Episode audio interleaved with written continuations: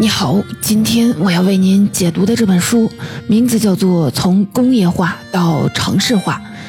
这本书要探讨的是中国经济增长的问题。具体来说，就是中国改革开放四十多年来经济增长的主要的路径是什么呢？以及中国未来三十年经济增长的可行路径又是什么？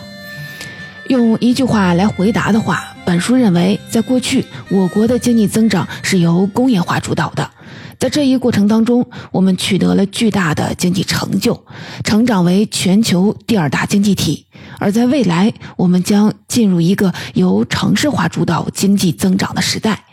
顺着这个逻辑，能够理解很多当下的经济现象。具体啊，我们在后面啊就会讲到。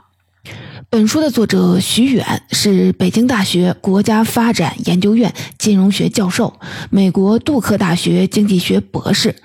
在学校的时候，他偶尔啊会跟我们讲起自己少年时在北大国发院学习的经历。那时候的国发院还叫做中国经济研究中心，他当时的导师是经济学者宋国清。有一次，在一个研究项目的运员会上，宋老师引用了诺贝尔经济学奖获奖者卢卡斯那句著名的话：“一个人一旦开始思考经济增长问题，就很难思考其他的问题了。”徐元老师说，这句话影响了他半生。经济增速每相差一个百分点，七十年后就相差一倍，对于千家万户而言，这是个巨大的差别。从此，增长问题成了他始终在思考的问题，而这本书也是他通过思考成果的一个阶段性的总结。今天的解读呢，我们就围绕经济增长这个主题，重点来看两个问题。先来说说中国改革开放四十多年来经济增长的主要的路径是什么。接下来，我们再来重点的讲一讲中国未来三十年经济增长的主要路径又是什么。首先，让我们进入第一部分来说一说中国从改革开放以来这四十多年经济增长的主要路径。我们都知道，中国改革开放以来交出的成绩单，无疑是值得国人自豪的，也是令世界瞩目的。我们从当年的一穷二白，到如今全面脱贫，总体实现了小康，成为世界第二大经济体。一些人会把这称为中国奇迹。那么，这样的奇迹是怎么发生的呢？其中是否有规律可循呢？作者认为，面对这个问题啊，我们要分两步来思考。首先要问中国做对了什么，接下来要问中国是怎么做对的。我们啊，一个一个的来说。首先来看中国做对了什么。要回答这个问题，我们得先快速的过一下改革开放的整个过程。作者认为，如果把改革开放的历史简化来看的话，我们主要啊就是干了三件事儿。第一件事儿是发展乡镇工业。我们都知道，农村的家庭联产承包责任制的推行是改革开放的起点。这个制度的核心是包产到户，农民一年的收成交了公粮之后，剩下的都是自己的，这就提升了农民的生产积极性。根据农业农村部的统计，从1978年到1984年，短短的六年间，我们国家的粮食产量增长了百分之三十五左右，接连跨上了三点五亿吨和四亿吨两个新台阶，初步解决了十亿人口的吃饭问题。除此之外呢，农业产量的提升还带来了一个伴随的效果，就是把很多农民从土地上解放了出来。他们当中的一些人就希望能够进城去赚更多的钱。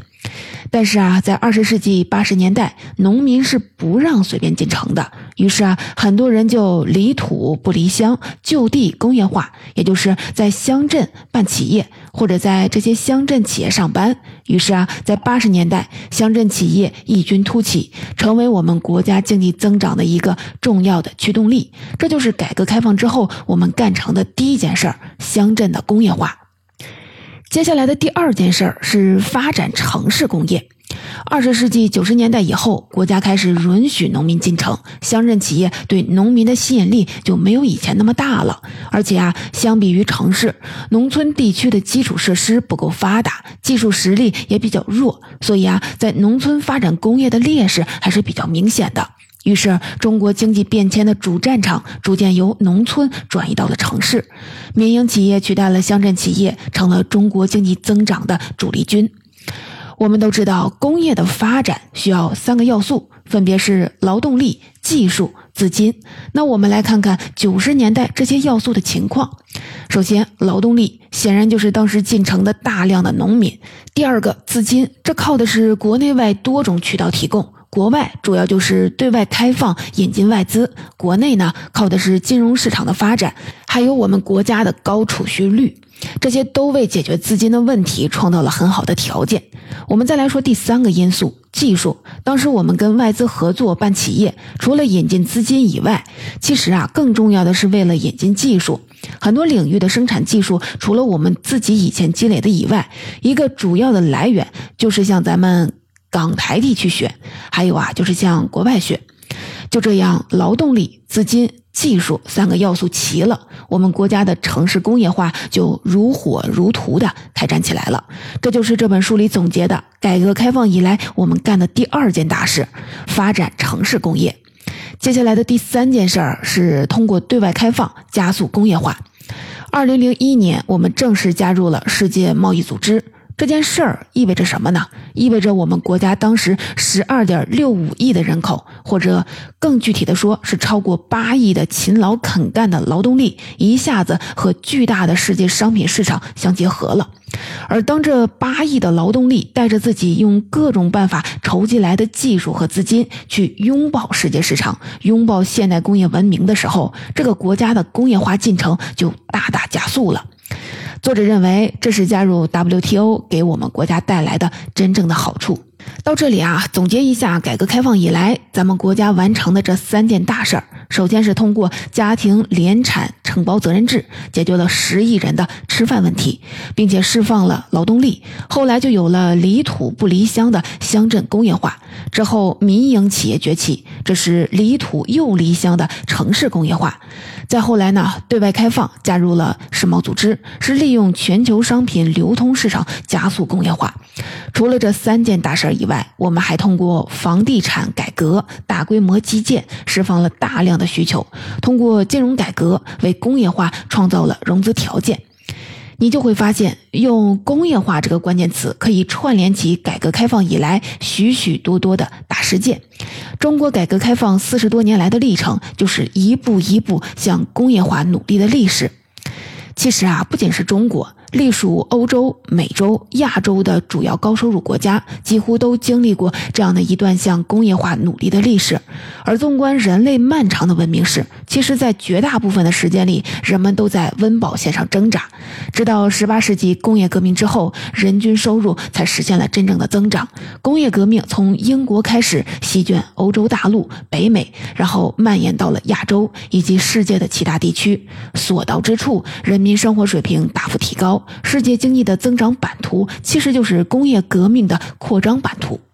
所以啊，作者总结说，繁荣没有秘密，更没有阴谋，其实就是不断的向工业化的方向迈进。中国改革开放以来的成就，究其根本，也只是因为做了这件大家都在努力做的事情。中国经验的最底层的逻辑，并没有特殊之处，如果有的话，就是在底层之上的次底层或者是中层，有一些自己的特点。这些特点来自于我们在工业化的道路上克服的那些困难，吸取的那些教训，这才是中国经验的特别之处。刚才我们说的是第一个问题：中国做对了什么？答案就是三个字：工业化。那接下来啊，咱们来说第二个问题：中国是怎么做对的？作者认为，要回答这个问题，一种可行的思路就是反向去思考：为什么我们历史上的其他工业化尝试都失败了，但改革开放之后的这次却成功了呢？这一次有什么不一样吗？这里说的啊，历史上的其他工业化尝试。主要呢有这么三次，一次是鸦片战争之后的洋务运动，第二是辛亥革命以后民族工业的兴起，第三是一九四九到一九七八年计划经济体制下的工业化尝试。而一九七八年改革开放以来的工业化尝试是中国的第四次尝试，也是唯一一次成功的尝试。作者认为，把过去失败的经历跟这次成功的经历放在一起做比较分析，我们能总结出两条最基本的经验。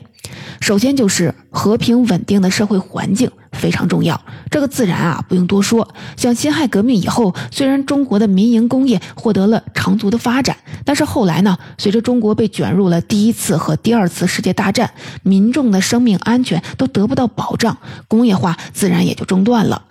还有一条基本的经验就是，工业化不能由政府主导，而应该由市场主导。像洋务运动，还有计划经济下的工业化尝试，都是政府直接的取代了企业家的职能。但是啊，这样的工业化方式不利于发动亿万民众的积极性，也不利于市场的自发成长。作者认为，市场力量的生长跟工业化的推进是一体两面的。没有市场力量的支撑，工业化或许可以发芽，但是很难长出茂盛的枝叶，更难开花结果。而反观改革开放以来的工业化，则是一次在和平环境下市场主导的工业化尝试。无论是乡镇企业还是民营企业，都是从市场的土壤里自主生长出来的，不是由政府主导规划出来的。在他们的成长过程当中，市场就像是滋润全身的营养剂，看似无形，实则有力。不过呢，作者强调市场的力量，并不是在否认政府的作用，因为市场的健康发育本身就离不开政府。像维护和平稳定的环境、制定顺应市场的制度规则、主动推动对外开放，都是政府发挥作用的体现。所以啊，中国改革开放之后的工业化，是一个在市场主导下，政府跟市场合力推进的过程。而这样的工业化道路带来的成果是什么呢？二零一七年，中国主要产品的产量跟全球产量的比较情况，我们能看到，现在的中国已经成为名副其实的世界工厂了。像彩电、空调、冰箱、洗衣机这些家用电器，我们的产量都是世界第一。其中呢，空调的产量甚至占到了全世界的百分之八十七点五，几乎占领了整个赛道。除此之外，像汽车、船舶这些复杂的工业品。中国的产量也是世界第一，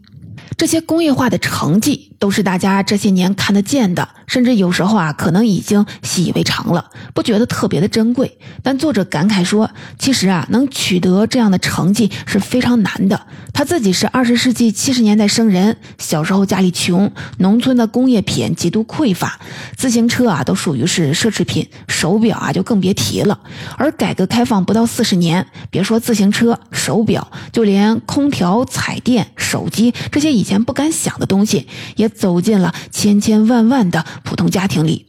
这样的生活是我们的父辈、祖辈当年难以想象的。而在这背后，正是改革开放四十多年来我们走过的这条经济与荣光并存的工业化之路。这条路给中国带来的巨大成就，是值得我们为之骄傲的。上面我们说的就是中国在过去的四十年间取得的经济成就，主要就是工业化带来的。那么接下来的问题就是，中国未来三十年经济增长的主要的路径又是什么呢？我们过往由工业化支撑的繁荣，在未来还能持续吗？要回答这些问题啊，需要用到我们刚才的分析思路。回忆一下，刚才我们提到，工业化的发展跟市场力量的发育是一体两面的事情。所以啊，要问工业化支撑的繁荣还能不能持续，一个非常重要的观察角度就是看一看现存的市场力量还能不能滋养工业化的持续发展。之前啊，我为您解读过一本书，叫做《从制造到服务》。在那本书里，我们其实已经对这个问题有所涉及了。你可能还记得，当时我们提过，制造业要想干得好，需要以卖得好作为动力，干得好和卖得好之间是相互促进、良性互动的关系。但是啊，从二零一二年开始，我国经济增长的主要的动力从制造业转为了服务业，伴随而来的就是国内市场对制造业产品的需求逐渐的饱和，呈现出内需不足的问题，制造业产品在国内的市场扩张变得越来越难。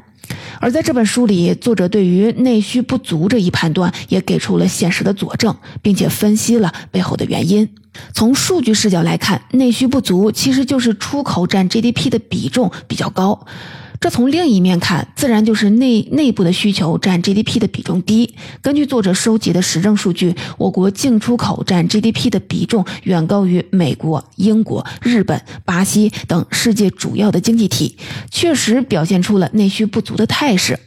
但是啊，经过更细致的数据观察，作者就发现，在世界前十大经济体中，进出口占 GDP 的比重跟一个国家的城市化水平是成负相关的。也就是说，城市化越不发达的国家，进出口占 GDP 的比重就越高，也就更容易呈现出内需不足的特点。对于这个问题，这本书的作者徐源老师跟从制造到服务的作者张斌老师表达了一致的看法。他们都认为，从现实情况来看，城市生活方式是工业品最主要的需求来源，是制造业投资的最可靠的收入预期保障。城市生活方式的不断扩张和不断升级，同时也是对各类工业品数量和品质的需求升级。所以啊，城市发达的国家内部市场也会比较发达。而我国自改革开放以来，特别是加入了 WTO 以来，工业化的速度非常的迅猛。但是啊，城市生长的速度跟不上工业生长的速度，所以在当前阶段呈现出了工业化超前、城市化滞后的经济特征。我再来重复一遍：工业化超前、城市化滞后，这是这本书最重要的观点之一。所以啊，咱们在这里啊说的细致一点。根据作者收集到的数据，二零一五年中国的工业化程度，也就是第二产业占 GDP 的比重是百分之四十点九，世界平均值是百分之二十七点一。代表发达国家的七国集团——美、英、德、法、日、意、加，工业化率是百分之二十三点七。也就是说，中国的工业化率比世界平均水平高，比发达国家也高，高的呀还不只是一点点，而是将近了一倍。然后再来看城市化率，二零一五年中国的人均 GDP 是八千零六十九美元，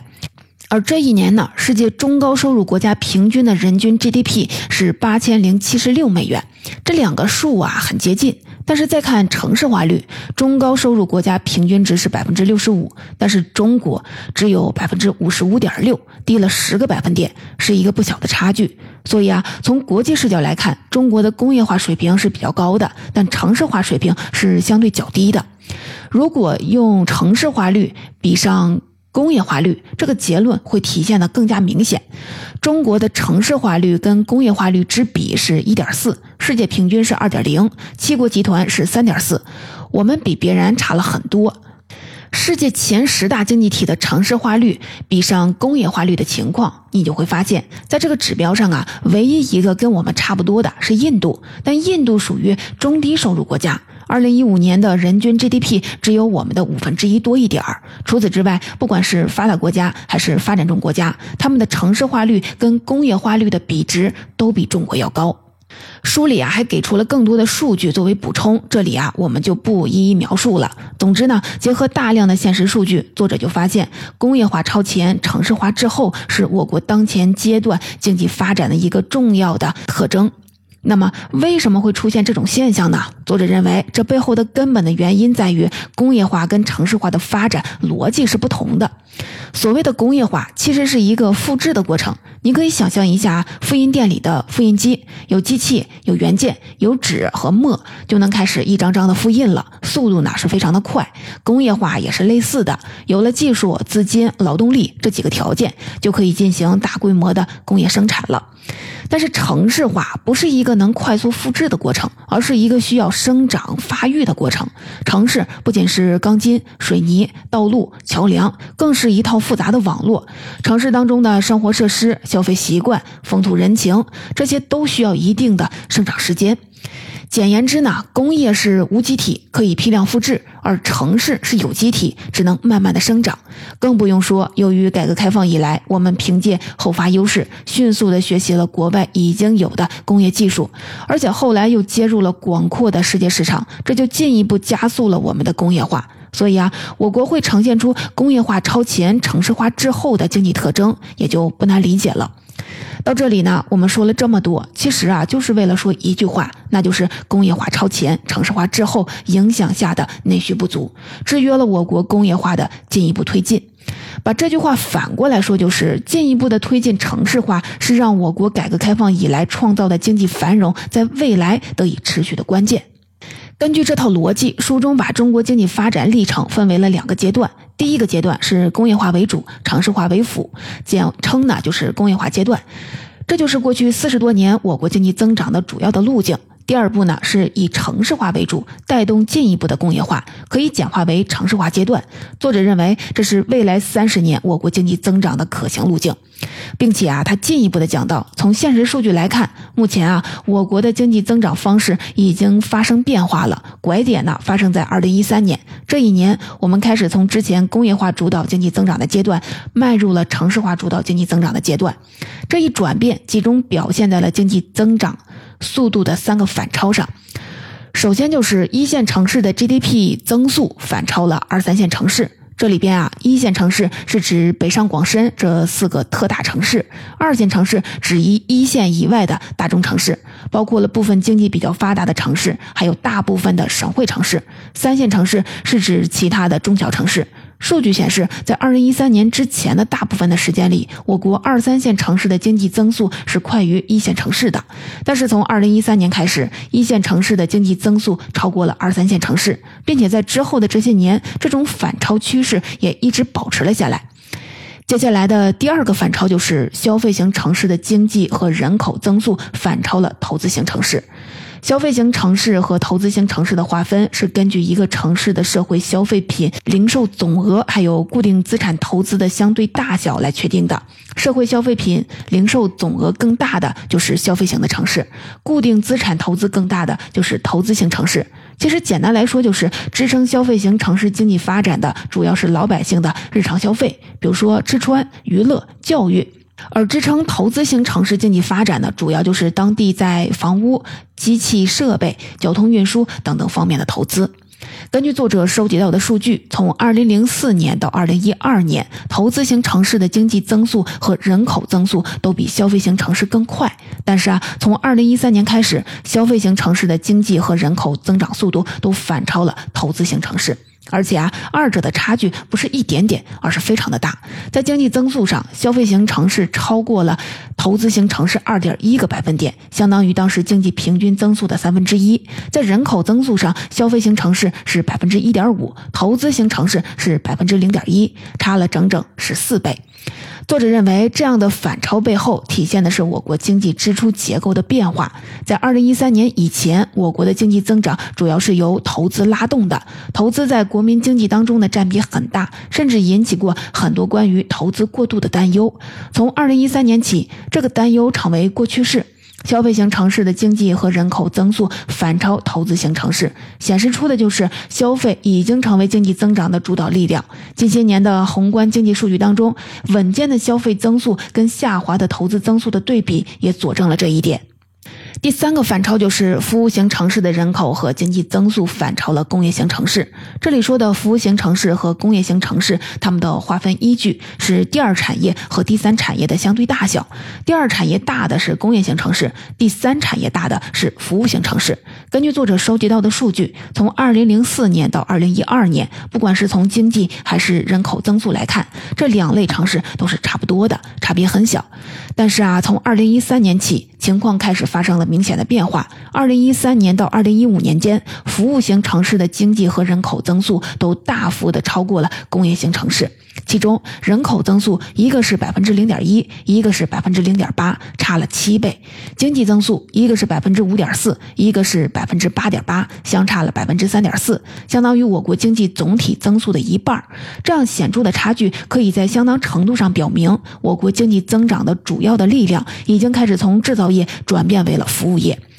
顺便说一句啊，在《从制造到服务》这本书当中，我们也讲了类似的观点，并且也给出了一系列的数据佐证。那本书研究得出的拐点是在二零一二年，这本书是二零一三年，时间上啊相差不大。现在咱们再来回顾一下发生在二零一三年的这三个反超。第一个反超是从城市规模的维度，一线超大城市的 GDP 增速反超了二三线城市。第二个反超是从经济的支出结构来看，消费型城市的经济和人口增速反超了投资型城市。第三个反超是从经济的生产结构来看，服务型城市的人口和经济增速反超了工业型城市。第三个反超综合起来，说明不管是从城市规模，还是从生产或者是支出结构上看，我国的经济增长的动力都是在二零一三年发生了明显的变化。并且啊，这三个变化并不是相互独立的，它们有着共同的根源。因为啊，从现实数据来看，大城市，尤其是那些超大城市，往往服务业占比高，工业生产占比低，同时消费占比高，投资占比低。同样的话，一线城市增速的反超跟消费型城市、服务型城市的反超是关联在一起的。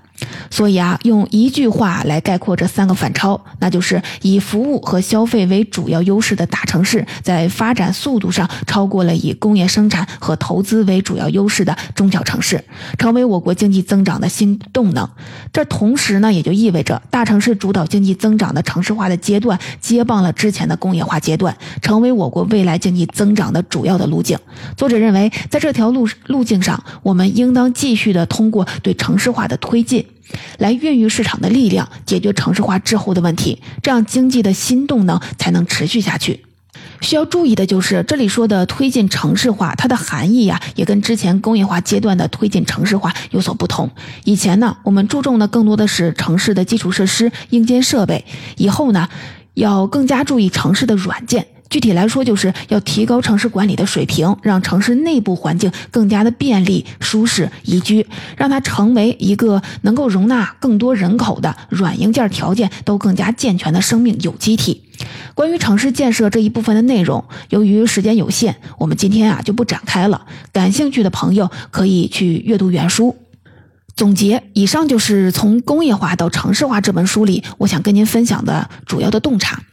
总结来说呢，本书认为，在二零一三年之前，我国的经济增长是由工业化主导的。在这一过程当中，我们取得了巨大的经济成就，也成长为了全球第二大经济体。而进入二零一三年之后呢，以服务和消费为主要优势的大城市，在发展速度上超过了以工业生产和投资为主要优势的中小城市，成为我国经济增长的新动能。这代表着我们进入了城市化主导增长的时代，也是一个由服务与消费主导经济的时。时代，这跟之前我们解读过的那本《从制造到服务》里的结论不谋而合。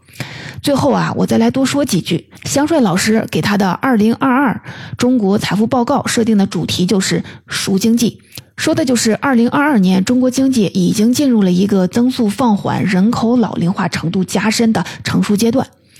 中国在宏观政策、社会治理等方面都呈现出了稳定这个大基调。肖帅老师认为，这是未来五到十年甚至更长时间内中国的社会底层逻辑。而这个熟经济的形成逻辑又是什么呢？肖帅老师提到了两本书，正是从制造到服务，还有从工业化到城市化。香帅老师认为，把这两个趋势合在一起，其实就意味着我们国家已经从修筑城市进入到了建设城市的阶段。这两个阶段有什么区别呢？香帅老师提醒我们注意一个关键指标，那就是社会融资总额。它表示的呀是一个社会的信贷总额，这个数啊越高，代表大家的投资热情也就越高。二零一二到二零一三年之前，我们经常听到有人说，当时的中国就像是一个大工地，到处都在热火朝天的搞基建、盖房子，所以当时社会融资总额的增速是比较高的。但是在二零一二年之后，这个数字啊开始大幅的下降。伴随而来的是采掘、制造、房地产、金融等行业的增速也大幅的下降，唯一没有下降的就是信息行业。所以，二零一二年之后呢，你可能又会经常听到说，咱们国家的总需求不足。但是啊，如果我们从修筑城市和建设城市这两个不同阶段来比较，其实啊，就很容易理解总需求不足是怎么产生的了。你想啊，对于一户人家来说，是盖房子、搞硬装修的时候花钱多呢，还是搞软装修的时候花钱多呢？搞软装的时候，你可能就是买个灯啊，安个窗帘啊，壁纸啊、地毯啊这些花不了太多的钱，还有像搞家庭文娱活动，请钟点工来做卫生，这些都跟买房子的钱相比，也都是小开支了。国家建设也是一样的，修筑城市的。投资量肯定要比建设服务的投资量多出好多倍，所以啊，纵观世界上的很多主要的国家，当他们结束工业化主导经济发展的阶段之后，社会融资总额的增速都会大幅的放缓，都会呈现出一种总需求不足的态势，这是很正常的。香帅老师认为，这就是熟经济形成的底层逻辑。原来年轻的时候，你大口吃饭能嗖嗖的长个儿，但是成熟了之后，就不能再一口气吃那么多了，也就是不能再那么大规模的搞投资，一心想着经济增速了。需要让稳字当头，针对身体各个部位存在的隐患，一点一点的做调整，这样才能保持长久的健康。而对于我们普通人来说，宏观经济环境跟我们的关系就像水跟鱼的关系。但很多的时候，正因为我们身处水中，所以对周围水体的变化并不能有清晰的感知。那么，也希望今天的解读能够帮助你在这个新旧交接的节点下，更新自己的认知坐标系，更好的融入到那个已经初见轮廓的未来当中去。